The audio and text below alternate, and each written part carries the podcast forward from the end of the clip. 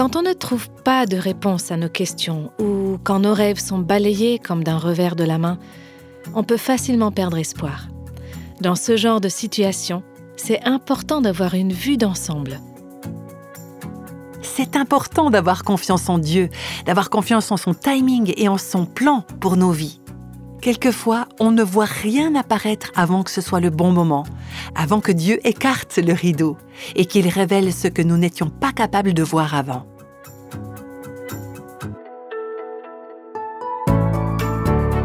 Écoutez Réveille nos cœurs. Nous savons tous ce que c'est d'affronter la déception.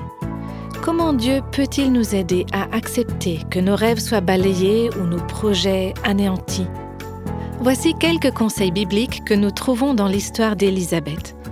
Alors bienvenue dans le deuxième podcast de la série Un portrait d'Élisabeth. Aujourd'hui, je vous invite à lire la Bible avec moi dans le premier chapitre de l'évangile de Luc. On a commencé la lecture de ce passage la fois passée, l'histoire d'un vieux couple qui a joué un rôle important dans le déroulement du plan de Dieu pour sauver l'humanité. C'était au moment de la transition entre l'ancienne et la nouvelle alliance. C'en était exactement à la charnière. On pourrait dire que Dieu tournait la page en quelque sorte. On a lu les versets 5 à 7 qui plantaient le décor de ce que Dieu s'apprêtait à accomplir selon son parfait timing.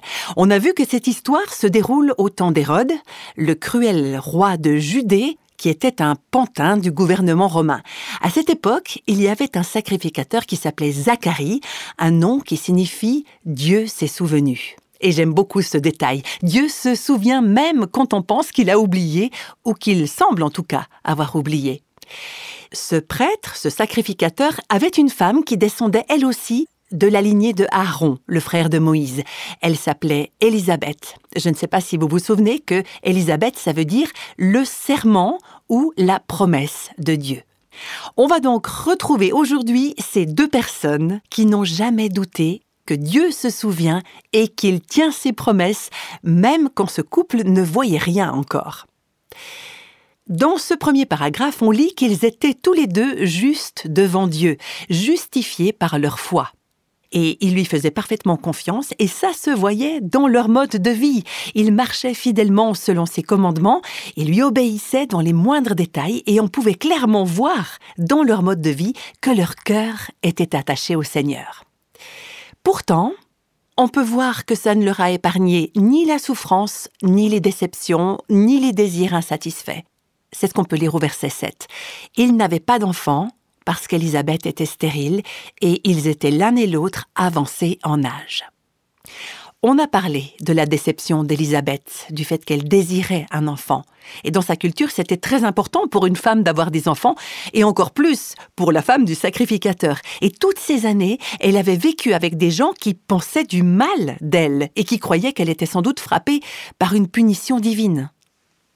Mais avec son mari, elle avait continué d'obéir au Seigneur et de lui faire confiance, même si elle n'en avait pas les preuves visibles.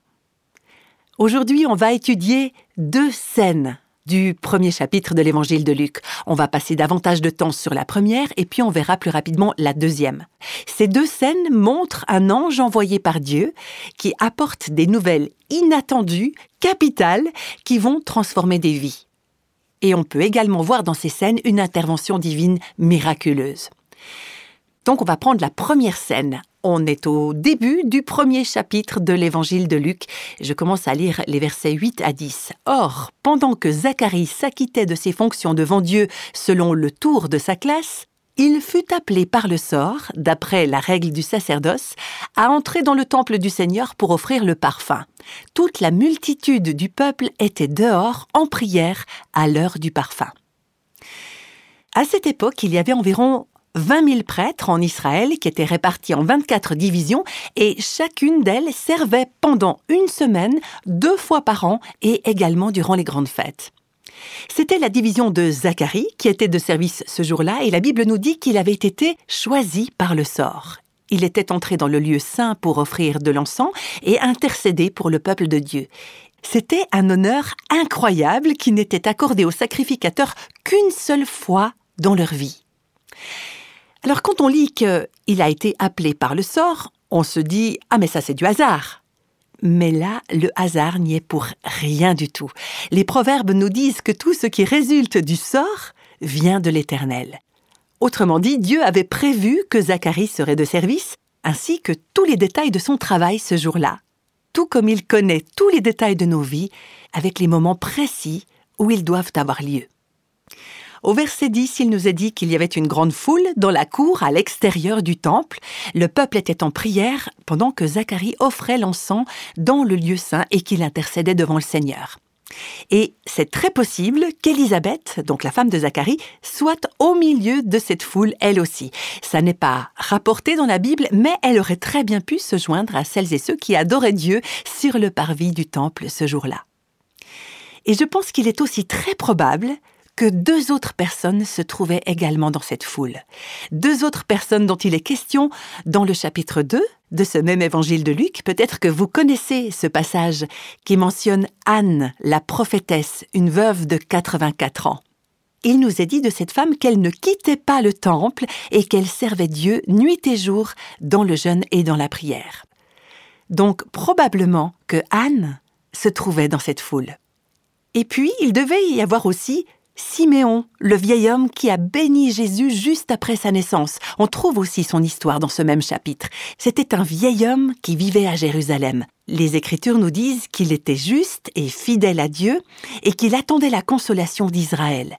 Il avait été divinement averti par le Saint-Esprit qu'il ne mourrait pas avant d'avoir vu le Christ. Et il se trouvait dans le temple le jour où Marie et Joseph ont amené leur fils pour le consacrer au Seigneur.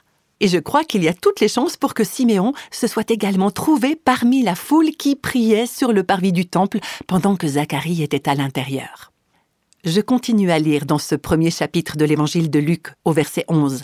Alors un ange du Seigneur apparut à Zacharie et se tint debout à droite de l'autel des parfums.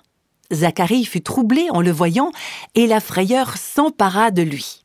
On voit souvent cela. Quand des anges apparaissent aux humains, même quand ils viennent sous une forme humaine, il y a quelque chose qui nous inspire la crainte et qui nous fait trembler. Mais l'ange lui dit, et on retrouve aussi ça souvent dans la Bible, ne crains pas. Ah, c'est facile pour toi de dire ça. Hein. ne crains pas, Zacharie, car ta prière a été exaucée. Ta femme Élisabeth t'enfantera un fils et tu lui donneras le nom de Jean. On peut comprendre qu'il s'agit des prières que Zacharie venait juste de présenter au Seigneur dans le temple, mais aussi certainement celles qu'il avait si souvent répétées avec sa femme pendant des dizaines d'années pour que Dieu lui donne un enfant. Et en effet, l'ange lui dit Ta prière a été exaucée, ta femme Élisabeth t'enfantera un fils et tu lui donneras le nom de Jean. Alors le nom Jean signifie grâce divine. On peut dire que Jean la grâce divine, est le fruit de Zacharie, Dieu se souvient, et de Élisabeth, la promesse de Dieu. Je continue à lire les versets 14 et 15. Il sera pour toi un sujet de joie et d'allégresse, et plusieurs se réjouiront de sa naissance, car il sera grand devant le Seigneur. Il ne boira ni vin ni liqueur enivrante, et il sera rempli de l'Esprit Saint dès le sein maternel. On reviendra là-dessus dans un petit moment. On va voir au début du verset 16 que l'ange cite un passage que l'on trouve dans le dernier livre de l'Ancien Testament, le livre de Malachie, écrit plus de 400 ans auparavant. À la fin de l'Ancienne Alliance, Dieu avait inspiré ces paroles au prophète Malachie. On est donc maintenant 400 ans plus tard et l'ange répète ces mêmes mots à Zacharie en lui disant C'est ton fils qui va réaliser cette prophétie. Donc, verset 16, il ramènera plusieurs des fils d'Israël au Seigneur leur Dieu. Il marchera devant Dieu avec l'esprit et la puissance d'Élie pour ramener les cœurs des pères vers les enfants et les rebelles à la sagesse des justes, afin de préparer au Seigneur un peuple bien disposé. C'est un précurseur, le fils qui va naître à Zacharie et Élisabeth, sera l'accomplissement d'une prophétie que Dieu avait faite à son peuple près de 400 ans plus tôt. Donc oui, Dieu se souvient, Dieu tient sa promesse, il envoie sa grâce. Et le verset 18, Zacharie dit à l'ange, À quoi reconnaîtrai-je cela? Car je suis vieux et ma femme est avancée en âge. Quand on médite sur ce passage, on peut se poser la question, pourquoi est-ce que les Écritures nous rappellent sans arrêt que ce couple était âgé? Zacharie dit Je suis vieux et ma femme est avancée en âge. C'est la deuxième fois que c'est mentionné dans ce chapitre. L'ange lui répondit Je suis Gabriel, je me tiens devant Dieu. J'ai été envoyé pour te parler et pour t'annoncer cette bonne nouvelle. Et voici, tu seras muet et tu ne pourras parler jusqu'au jour où ces choses arriveront, parce que tu n'as pas cru à mes paroles qui s'accompliront en leur temps. Il y a beaucoup de commentateurs bibliques qui croient que Zacharie est puni par l'ange pour son manque de foi. Par contre, J. Campbell Morgan, un commentateur que j'aime beaucoup, propose une analyse un peu différente. Il pense que le mutisme de Zacharie, c'est simplement la réponse à sa question à quoi reconnaîtrai-je cela? Quoi qu'il en soit, signe ou punition, le fait est que Zacharie n'a pas pu parler pendant les neuf mois suivants. On continue au verset 21. Cependant, le peuple attendait Zacharie, s'étonnant de ce qu'il restait si longtemps dans le temple. Quand il sortit, il ne put leur parler et ils comprirent qu'il avait eu une vision dans le temple. Il leur faisait des signes et il resta muet. Le mot qui est utilisé ici laisse à penser que Zacharie était peut-être non seulement muet, mais certainement sourd aussi. Les deux interprétations sont possibles, sourd-muet ou juste muet. Et je continue la lecture, verset 23. Lorsque ses jours de service furent écoulés, Zacharie s'en alla chez lui. Pour résumer, c'est le jour le plus important de la vie de Zacharie. C'est une occasion unique. Il est choisi pour aller offrir de l'encens dans le lieu très saint. Et un ange lui apparaît et lui dit que sa prière a été entendue et que sa femme, qui est stérile et qui a dépassé l'âge d'avoir des enfants, va pourtant avoir un fils. Et voilà que lui, il ne peut le dire à personne, même pas à sa femme. C'est incroyable. Alors, je ne sais pas comment il a fait pour transmettre la bonne nouvelle à Élisabeth. Il a forcément trouvé un moyen. On n'a pas de détails à ce sujet. Ça ne nous est pas rapporté dans l'Évangile, mais il a trouvé un moyen de le lui faire savoir. Ce qui est moins sûr, c'est est-ce qu'Élisabeth l'a cru du premier coup? Est-ce qu'elle lui a posé des questions? Et qu'est-ce qu'elle a bien pu penser? Quelle a été sa réaction? Parce qu'elle elle n'avait pas vu l'ange, elle n'avait pas entendu le message qui avait été donné à Zacharie. Mais on peut être sûr d'une chose, c'est que ce couple avait pour habitude de répondre à Dieu par la foi. Donc on peut en déduire qu'Élisabeth n'a pas manqué à cette tradition lorsqu'elle a su la nouvelle. Je continue à lire au verset 24. Quelque temps après, Élisabeth, sa femme, devint enceinte. Elle se cacha pendant cinq mois en disant C'est la grâce que le Seigneur m'a faite quand il a jeté les yeux sur moi pour ôter mon opprobre parmi les hommes. Moi, je trouve tout cela fascinant. Très clairement, Elisabeth ne s'est pas dépêchée de le dire à tout le monde dans son entourage.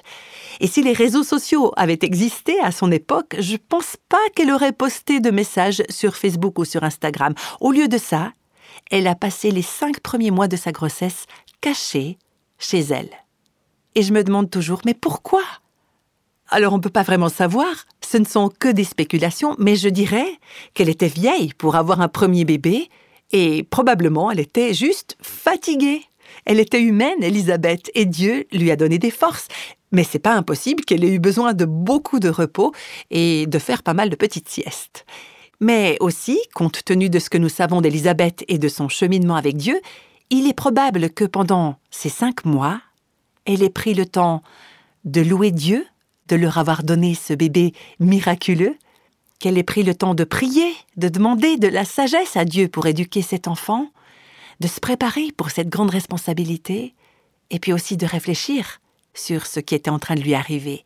Un peu plus tard, on verra que Marie, elle aussi, s'émerveille et savoure toutes les bénédictions dont elle est comblée quand son enfant vient au monde. L'enfant d'Élisabeth s'appellera Jean qui veut dire grâce divine. Et on peut tout à fait imaginer qu'elle a beaucoup réfléchi à la grâce de Dieu dont elle était l'objet, à cette immense faveur qu'elle ne méritait pas. Est-ce qu'elle a médité sur les promesses de l'Ancien Testament qui annonçaient le précurseur du Messie, celui qui allait préparer le chemin pour sa venue? Est-ce qu'elle réfléchissait également sur l'imminence de l'arrivée du Messie?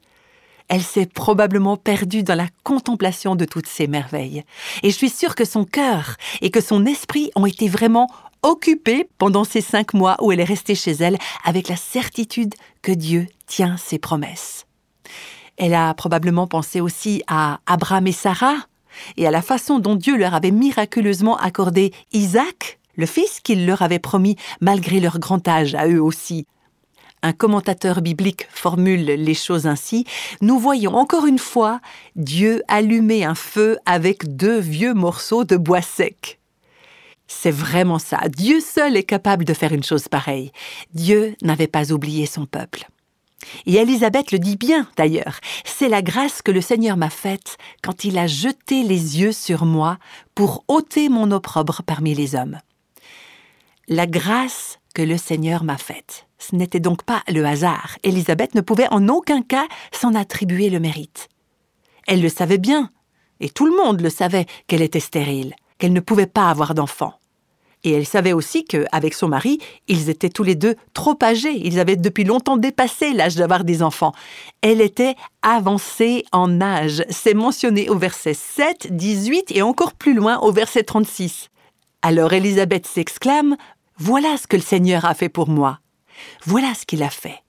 Elle reconnaît son action et son intervention divine dans sa vie. Et elle lui en est reconnaissante. Au verset 25, elle dit Il a jeté les yeux sur moi. Il m'a regardé avec faveur. Dieu a porté son regard sur elle, il s'est tourné vers elle, il s'est intéressé à elle. Après toutes ces années d'attente, toutes ces années à espérer avoir un enfant, elle aurait très bien pu se demander Dieu s'intéresse vraiment à moi? Est-ce qu'il me voit vraiment? Est-ce qu'il sait que je suis là? Est-ce qu'il connaît les désirs de mon cœur? Mais au lieu de ça, elle dit Il a jeté les yeux sur moi. Dieu s'est tourné vers moi. Non pas avec indifférence, non pas avec un sentiment d'impuissance pour dire bah, Je sais bien que tu veux un enfant, mais désolé, je peux rien faire pour toi. Et pas avec dégoût non plus. Si tu étais un peu plus sainte ou un peu plus obéissante, je t'accorderais un enfant. Et pas non plus pour la punir. Dieu a porté son regard sur elle avec faveur, avec grâce. Élisabeth s'exclame C'est la grâce que le Seigneur m'a faite quand il a jeté les yeux sur moi pour ôter mon opprobre parmi les hommes. Pour ôter. Le mot ôter signifie retirer, débarrasser, enlever. ôter mon opprobre. Mon opprobre peut être traduit par ma honte ou par ma disgrâce. Dieu s'est tourné vers moi pour ôter ma honte et retirer ma disgrâce. Lorsqu'il s'est tourné vers Élisabeth, Dieu lui a enlevé sa disgrâce, sa honte, son humiliation, et il lui a donné tout le contraire. Et c'est quoi le contraire de la disgrâce? C'est la grâce. Dieu s'est penché vers elle pour la regarder favorablement et pour lui accorder sa grâce, pour lui enlever sa honte et pour l'inonder de sa grâce. Est-ce que vous ne trouvez pas que ce verset décrit aussi ce que Dieu fait pour nous, pour notre salut? Il y a un passage qui m'est venu à l'esprit alors que je méditais sur les paroles d'Élisabeth quand elle déclare ⁇ C'est la grâce que le Seigneur m'a faite quand il a jeté les yeux sur moi pour ôter mon opprobre parmi les hommes. ⁇ Écoutez ce passage au tout début de la lettre aux Éphésiens chapitre 2. Quant à vous, vous étiez morts à cause de vos fautes et de vos péchés, que vous pratiquiez autrefois conformément à la façon de vivre de ce monde, conformément au prince de la puissance de l'air, de l'esprit qui est actuellement à l'œuvre parmi les hommes rebelles. Nous tous aussi, nous étions de leur nombre. Notre conduite était dictée par les désirs de notre nature propre, puisque nous accomplissions les volontés de la nature humaine et de nos pensées, et nous étions par notre condition même destinés à la colère, tout comme les autres. Vous étiez en ce temps-là sans Christ, sans espérance et sans Dieu dans ce monde. C'est plutôt sombre, n'est-ce pas? C'est la définition qu'on a vue la dernière fois. Stérile, infertile, sans vie. Vous n'aviez aucune vie, aucun espoir de vie spirituelle. Vous étiez mort. Mais, la suite de ce passage d'Éphésiens, verset 4, Mais Dieu, qui est riche en miséricorde, à cause du grand amour dont il nous a aimés, nous qui étions morts en raison de nos fautes. Il nous a rendus à la vie avec Christ. C'est par grâce que vous êtes sauvés. Il nous a considérés favorablement avec grâce. C'est par grâce que vous êtes sauvés et élevés avec lui. C'est par la grâce que vous êtes sauvés par le moyen de la foi. Cela ne vient pas de vous. Élisabeth le dit très bien, voilà ce que le Seigneur a fait. Le Seigneur a jeté les yeux sur moi. Cela ne vient pas de nous, c'est le don de Dieu. L'histoire d'Élisabeth préfigure pour nous le don de la grâce divine du salut. Voilà ce que le Seigneur a fait. On voit aussi que le timing de Dieu est parfait et que le temps qu'il met pour répondre à une prière ou pour nous accorder les bénédictions auxquelles on aspire peut justement être une indication qu'il souhaite nous donner bien plus que ce que nous n'avons jamais espéré ou imaginé. Dieu a tiré parti du fait qu'Élisabeth soit stérile et âgée. Il essayait de lui dire C'est moi qui t'envoie ce fils. Et c'est quelque chose de très spécial dans toute l'histoire de la rédemption. On doit se méfier des pensées de notre cœur quand le timing de Dieu ou les chemins qu'il emprunte ne correspondent pas aux nôtres. Quand ce moment est arrivé, pour Zacharie et Élisabeth, ils n'ont pas pu dire euh, Non, ça ne nous intéresse pas d'avoir ce bébé parce que maintenant on est trop vieux. Vous savez, avec mon mari Robert, on a parfois plaisanté à ce sujet, parce qu'en effet, je me suis mariée à 57 ans, et je me disais alors, est-ce que ce serait possible qu'à mon âge, je tombe enceinte? Eh bien oui, seulement si Dieu fait un miracle, n'est-ce pas? Vous qui nous écoutez et qui faites partie des plus âgés, je vous entends tout à fait protester. Euh, non, non, non, merci, pas maintenant. On aurait préféré avoir un enfant quand on était plus jeune alors là, ton timing, Seigneur, il ne nous plaît pas tellement. Et c'est exactement ce qu'Élisabeth et Zacharie auraient pu dire. Mais ils savaient bien que toutes ces choses ne sont pas entre nos mains, mais que c'est Dieu qui s'en occupe. Il est libre de nous utiliser comme il l'entend pour faire avancer son royaume. C'était le timing de Dieu. Pendant des dizaines d'années, Zacharie et Élisabeth avaient été mis en attente. Ça faisait des années qu'ils étaient prêts à avoir un fils, et pendant ce temps, Dieu était en train de tout mettre en place. Il préparait le décor, y compris sur le plan de la scène historique et politique. Il voulait qu'il n'y ait aucun doute possible. Il voulait montrer qu'aucun homme, aussi fidèle à Dieu soit-il, ne peut intervenir dans l'histoire de la rédemption. Il n'y a que Dieu et Dieu seul qui est aux commandes. Au moment opportun, Dieu a envoyé son Fils tout comme, au moment opportun, il a envoyé un fils à Élisabeth. Pour nous qui écoutons cette histoire, c'est important d'avoir confiance en Dieu, d'avoir confiance en son timing et en son plan pour nos vies. Quelquefois, on ne voit rien apparaître avant que ce soit le bon moment, avant que Dieu écarte le rideau et qu'il révèle ce que nous n'étions pas capables de voir avant. Ça, c'était la scène numéro un. Elisabeth est mariée depuis de nombreuses années, elle est stérile, elle est ménopausée depuis longtemps, un ange apparaît à son mari pour lui dire Ta femme va avoir un fils. Et en effet, Elisabeth tombe miraculeusement enceinte et accouche d'un fils. Dieu accorde un fils à Zacharie, qui signifie Dieu s'est souvenu, et à Élisabeth, qui signifie Dieu tient promesse il accorde un fils qui grandit dans le ventre d'Élisabeth et qui va être nommé Jean, ce qui veut dire grâce divine. Et avant de conclure, j'aimerais juste faire une pause ici, parce que la scène numéro 2 nous montre Gabriel, le même ange qui est envoyé vers une autre femme. Elle s'appelle Marie. Contrairement à Élisabeth, elle est jeune. C'est une jeune femme qui n'a même jamais couché avec un homme. Et l'ange lui promet également un fils elle va devenir enceinte et avoir un enfant. Premier chapitre de Luc, verset 34, Marie dit à l'ange Comment cela se fera-t-il puisque je n'ai pas de relation avec un homme? L'ange lui répondit Le Saint-Esprit viendra sur toi et la puissance du Très-Haut te couvrira de son ombre. C'est pourquoi le Saint-Enfant qui naîtra sera appelé Fils de Dieu. Voici qu'Élisabeth, ta parente, est elle aussi devenue enceinte d'un fils dans sa vieillesse. Là, c'est répété encore une fois, Élisabeth était une femme âgée. Et n'oubliez pas que Marie avait peut-être 13 ou 14 ans lors de ces événements. Et quand on est jeune adolescent, c'est vrai qu'une femme de 40 ans peut sembler déjà âgée. Mais de toute façon, on sait qu'Élisabeth avait dépassé l'âge d'avoir des enfants. Je continue à lire. Voici qu'Élisabeth, ta parente, est elle aussi devenue enceinte d'un fils dans sa vieillesse. Celle qu'on appelait la stérile est dans son sixième mois. En effet, rien n'est impossible à Dieu. Marie dit, Je suis la servante du Seigneur, que ta parole s'accomplisse pour moi. Et l'ange la quitta. On lit qu'Élisabeth est mentionnée comme parente de Marie. On ne sait pas quel était vraiment leur lien de parenté.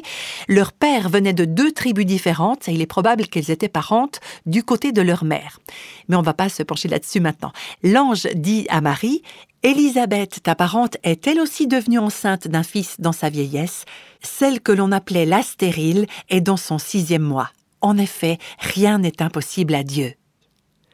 Pourquoi pensez-vous que l'ange raconte cette histoire à Marie? Je crois que c'est pour renforcer sa foi et pour l'inspirer. Dieu avait fait l'impossible pour Élisabeth.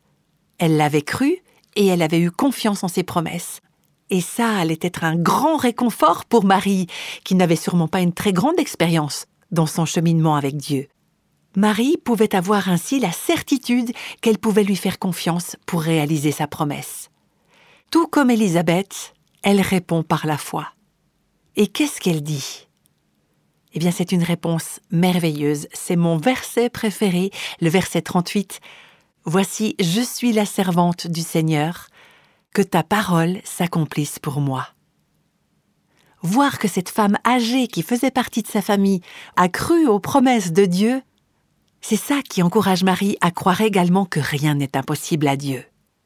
Alors il y a peut-être des jeunes femmes dans votre entourage qui seront encouragées dans leur foi quand vous allez leur dire ⁇ Je vais faire confiance à Dieu, je vais le prendre au mot ⁇ Elles pourront voir alors dans votre vie les effets puissants du Saint-Esprit. C'est lui qui va inspirer les autres femmes de votre entourage qui ont besoin d'encouragement pour voir que Dieu est digne de confiance et qu'on peut se confier en lui. C'est ce que je prie maintenant pour vous. Amen. On vient de voir à quel point c'est important de faire confiance à Dieu et de lui dire qu'on accepte son plan pour nous. Est-ce que ça vous arrive de vous sentir seul dans votre marche avec Dieu? Surtout, il ne faut pas croire que c'est parce que vous êtes bizarre. C'est probablement plutôt qu'il vous manque quelque chose. Et pour découvrir ce que c'est, nous vous donnons rendez-vous au prochain podcast de cette série.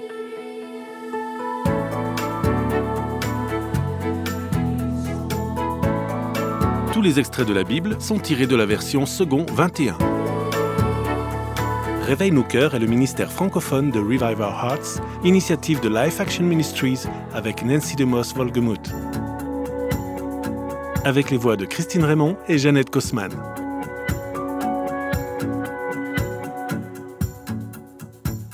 Quelle que soit la saison de votre vie, Réveille nos cœurs vous encourage à trouver la liberté, la plénitude et à porter du fruit en Christ.